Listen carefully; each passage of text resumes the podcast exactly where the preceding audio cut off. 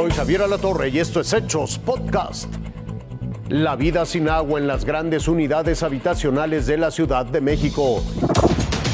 En esta unidad habitacional de la alcaldía Tlalpan existen nueve edificios, 154 departamentos y casi 600 personas viviendo en ella. Pero lo que no hay es una sola gota de agua. Vamos para tres semanas. Sin agua y comprando pipas y garrafones de agua. Para conseguir unos cuantos litros deben pagar y cada vez más. La poquita agua que nosotros tenemos es porque compramos una pipa de 1.600 pesos. Todas las que nosotros hemos comprado nos han salido en 2.500 cada pipa. ¿Y cuánto les duran? Nos duran como tres días nada más. Este es su día a día. Pues no, no nos bañamos, estamos bañándonos cada ocho días, o sea, no es posible. Bañarnos con un bote de agua, medio bote, lavar los trastes con un poco de agua, porque la verdad no hay. Hoy hay que reciclarla para el baño. Apartando hasta para mi baño el agua de los trastes que estoy lavando, colando en la coladera para echarle directamente a la taza de baño, porque no, no, ahora sí estamos en crisis de agua, así que no tenemos nada. Ellos, al igual que el 40% de los habitantes de la alcaldía, son parte de los miles de afectados por la crisis del sistema Cutzamala. Son 64 colonias las que se afectan directamente el no tener el, el agua suficiente. Si de esas 64, 23 colonias son las que más se ven afectadas. Al 60% restante se le abastece de agua de otros ramales. La alcaldía de Tlalpan pues depende del sistema Cuxamala, pero también tenemos otras fuentes, ¿no? como es el sistema de pozos, agua en la zona alta del Ajusco, que es agua de manantiales para darle a los pueblos de la zona alta. Para contrarrestar el desabasto, se ha implementado el sistema de tandeos y el reparto de pipas gratuitas. Teníamos que darle en el proyecto piloto dos días a una zona y dos días a la otra zona.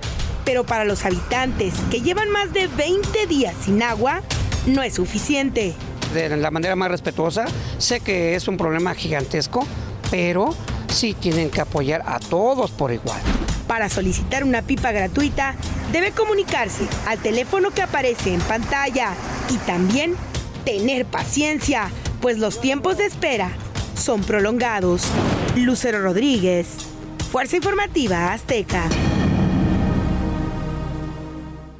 Libertad y fiesta brava en la Plaza de Toros, México. No pudieron evitarlo. Pablo Hermoso de Mendoza se despidió de la monumental Plaza de Toros, México. Prevaleció el prohibido prohibir. Fue en el marco del 78 aniversario del coso de insurgentes que lució a reventar en los dos días seguidos de corridas para el festejo, tanto en el domingo como el lunes. Poco a poco se fue abarrotando el recinto. En el paseillo también estuvieron los toreros Ernesto Javier Calita y Arturo Gilio con seis toros de la ganadería de los encinos. Tras 20 meses de suspensión, los aficionados a la fiesta brava han podido gritar ole en tres corridas tras la reapertura de la monumental. En cada una de ellas han ingresado más de 35 mil espectadores. Cabe recordar que en días pasados la jueza federal Sandra de Jesús Zúñiga pretendió atentar en contra de la libertad que tienen los que gozan de la fiesta brava, pero un tribunal colegiado echó para atrás esa suspensión que pretendía congelar las corridas en la monumental. Nos gusta respetar las ideas de cada quien, también que nos respeten nuestras ideas. Nosotros sí queremos este, la corrida de toros.